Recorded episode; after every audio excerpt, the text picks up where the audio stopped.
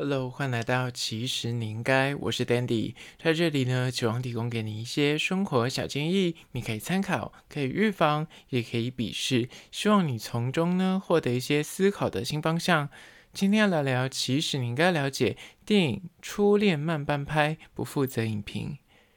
今天来聊一部最近在暑假算是蛮夯的国片，叫做《初恋慢半拍》，是由柯震东跟徐若瑄主演的。那这部电影呢，是荣获今年的台北电影节的开幕片，导演是陈俊霖执导。之前的前作呢是一夜台北，所以算是大家蛮期待的一部片，尤其是看到柯震东配上徐若瑄，你想说也太奇妙的组合了吧？那这部电影即将在八月底上映，那我今天就是抢先有试映会，就是先去看了一下。那今天呢，好好聊聊我的心得，但是不会爆雷，大家放心。在实际的进入主题之前呢，来分享一间位于劳合夜市的冰店，叫做御品园冰火汤圆。这间御品园冰火汤圆呢，其实它的本店应该在就是通化街。那我那天刚好经过劳合夜市，然后我就是。久闻这间冰店，刚好看到没有什么人在排队，然后就是立马要去吃。最近天气这么热，其实对于冰店看到就是不会错过它。那如果你要去吃这间位于劳合街的冰店呢，其实就是坐到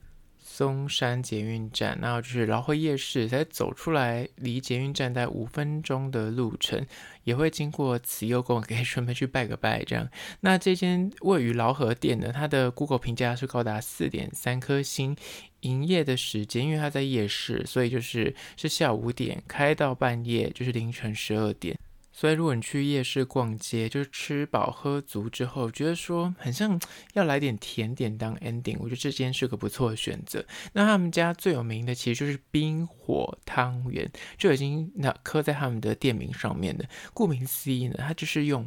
冰串冰上面有热腾腾的汤圆，那它上面就是汤圆有分，就是花生芝麻，或者是你敢吃酒酿的话，还有酒酿口味的。那我本身是不太敢吃酒酿，所以我觉得点他们综合，你可以单点花生，或者芝麻，或者是两者都有，就是有综合。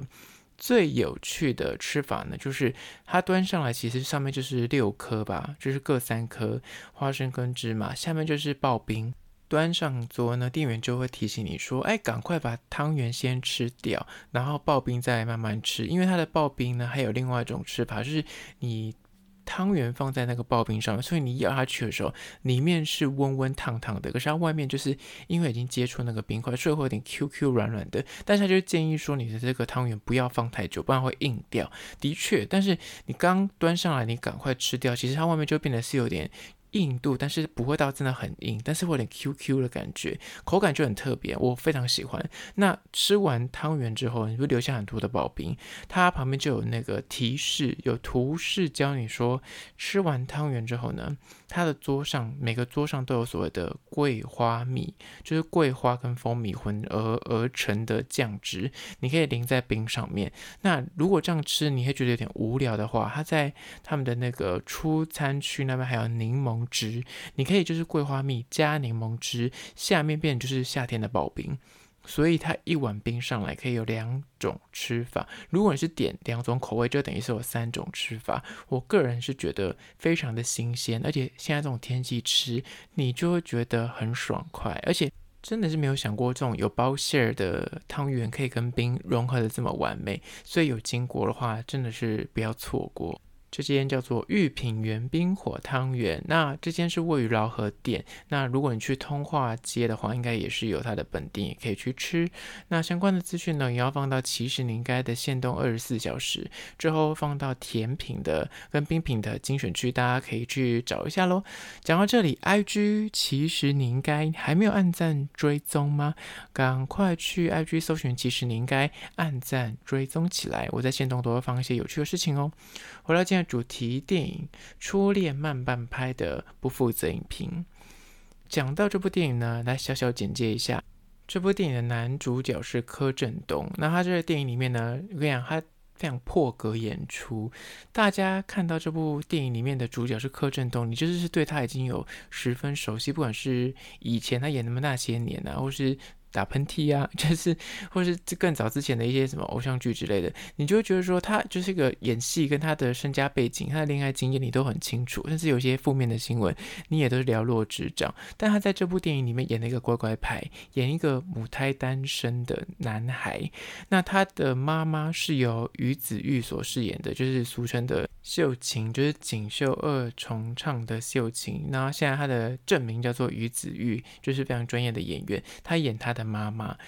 有趣的来了，对手戏的女主角竟然是徐若瑄。徐若瑄在里面演那个旅馆的副理，那就算主管。等级的老板就对，叫做乐乐。然后呢，其实这个母胎单身的柯震东已经已经到二十九岁，但是他没有谈过恋爱，但也没有就是有性经验。那有一天他就被他的表哥带他去这间旅馆，想要帮他就是登短廊，那就莫名其妙，本来就本来介绍小姐给他，但是这个乐乐其实是就是这个店的老板，他其实没有在就接客，他但是就是引介而已。但是这位柯震东里面所饰演的男孩呢，就是看到。这个老板就一见钟情，就是展开了一连串的姐弟恋。当然，它里面有演到徐若瑄在里面有个儿子，也是二十几岁，然后就是跟柯震东里面的角色差不多年纪，就是小一点吧。那他儿子叫做伟杰，是由范少勋饰演的。那因为这个儿子跟他妈妈的一些关系，也在这部电影里面有一些阐述。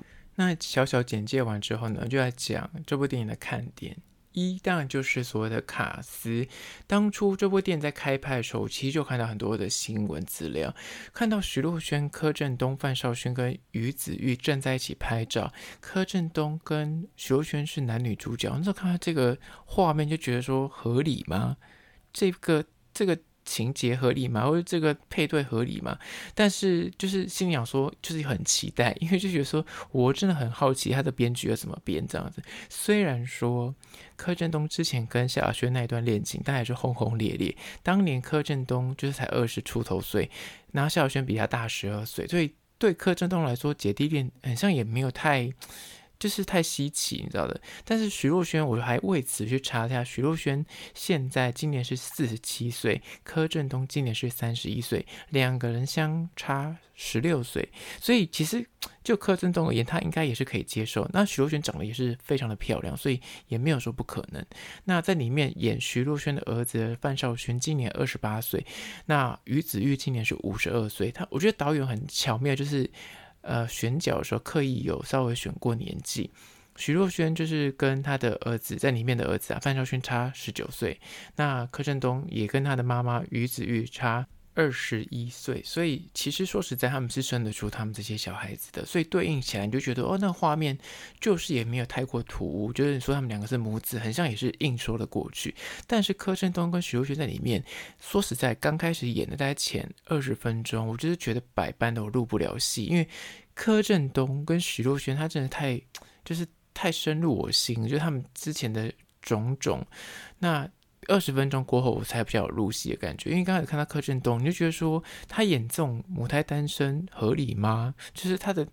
虽然他演技的确很好，他最近不是得了那个北影最佳影帝，就是由那个《月老》这部片，然后得到最佳男主角。但是，就是这部片在刚开始的时候，你还是会看到柯震东，你还是会不停的在想说，哇，他最近又重新出道了啊！上一部戏是，就是你内心有很多的新闻资料在翻滚。他看演《月老》啊，会演跟萧亚轩的恋情啊，或之前的一些负面的新闻啊，或是他之前真的有有点忧郁的倾向啊，就会开始在脑中有很多新闻画面到。二十分钟过后，你才慢慢的入戏，觉得说哦，他演技真的是不错。那这部电影就是这几个大咖融在一起看，你就觉得说，光是这几个大咖走在一起，你就觉得说，好啦，花个钱去看，觉得也是蛮值得的。尤其是柯震东演一个母胎单身，而且徐若瑄在里面也算是非常突破的演出，你就觉得说，嗯，看完之后就觉得说我好像没有浪费钱这样。那是第一个看点，就是卡司的部分。第二个看点呢，就是这部电影想要讲的一个主轴之一，就是母胎单身的议题。那柯震东在里面就是演一个接近三十岁，但是他还是母胎单身的男性。虽然这部电影的剧本当初柯震东自己在看的时候，他也会觉得说，他在读剧本，他觉得说合理吗？就是他会觉得现在这个状况是合理的嘛？因为柯震东可能自己年轻的时候就有很多这样的经验，他可能觉得他要带入这个角色可能比较难，但后续他可能看完完整的脚本，他就觉得说，哎，很像，也相对就是可以入戏这样子。那于子玉在这部电影里面是演一个比较算是控制狂的妈妈，所以。柯震东在里面算是妈宝啦，就妈宝的角色，而且这部电影其实它的英文标就已经破题了，所以我没有爆雷。它的英文名叫做《妈妈 Boy》，就是妈宝的意思。前些日子，台湾有个新闻，就什么直男研究社，就大家都在讨论说，台湾的男生很多人就是可能就是很直男思维，或者就很妈宝这样子，就在讨论妈宝两个字。这部电影就直接把这个议题放大成一部电影，就柯震东所饰演这个，就真的是很妈宝，就他妈妈是会干涉他的交友状况啊，然后会找一些相亲的人去跟他吃饭，然后帮他约好餐厅，叫他就去那边跟别人约会。那去的时候，妈妈还不停的打电话去。等于是问候说，哎，餐厅好不好吃啊？你跟人有没有聊天啊？什么之类，就会过度的呵护他的儿子。那柯震东可能以一直以来就是乖乖牌，然后就是就是在家里工作啊，就可能是在亲戚的。卖一些宠物鱼的鱼店工作，这样就等于他的生活都是家人帮他打理好，所以他就是也没有去跟外界太多接触。那直到有一天，就是他去了这个旅馆，才打破他的算是舒适圈，遇到了徐若瑄这个非常社会化的角色，然后非常有历练、非常有魅力的一个女人。那等于是故事就这样展开。那妈宝这个故事呢，你会以为说这个电影就是有一个妈宝，其实他有另外一个妈宝。柯震东代表就是那种非常乖乖牌的妈宝，就从小都很听话，可能呃也会念书，然后一路都是家人都帮他。呃，铺好他的路啊，指引他的方向。另一个妈宝，其实我觉得里面那个徐若瑄的儿子范晓萱，其实也是个妈宝。他就是屁孩型的妈宝，就是呃，就在外面的逞凶斗狠啊，但是遇到状况，他就会回来讨拍要钱这样子。那我觉得这两个状况都是个妈宝的状况。那柯震东当然就是比较典型，就是那妈妈会点那个夺命连环 call 啊，或是他跟外面的朋友吃饭也会就不停的讲他妈妈怎么样啊，会接送情啊，报备啊。然后就是可能长到已经快三十岁啊，他可能晚上回去还是不停要报备啊，或者晚回家也是不行这样子。那就是妈宝是这部电影的一个主题。那讲到里面的第四个亮点呢，就是徐若瑄。说实在，徐若瑄当初在这部片刚出来的时候，就是她的镜头一出来，我说哇，徐若瑄真的是跟我以前看到的想象跟长相好像有点不一样。不一样不是说她有整形或什么，只是就是变得比较有那个历练感。因为他也说过，我看他很多就是这个电影幕后的访问，就说到他为了这部戏胖了八公斤，然后大量的吸烟，他说烟吸到会怕。的确，他甚至每一场戏出来都在抽烟。那的确在镜头上你看得出来，相对比起过往就是什么那腹肌 rock 那个便利商店打得很凶的那个腹肌，跟那个以前他在什么。杂志啊，或者出席演唱会，就是很纤瘦。他说最近的新闻，我看他 IG 贴出，他就是现在都是四十二公斤。那我说在电影里面怎么看起来就是这么有沧桑感，就是这么有呃，就是岁月的感觉？那是因为他刻意吃肥的，他胖了八公斤来演这个角色。我只能说，这部电影里面，其实我觉得最让我惊艳的其实是徐若瑄，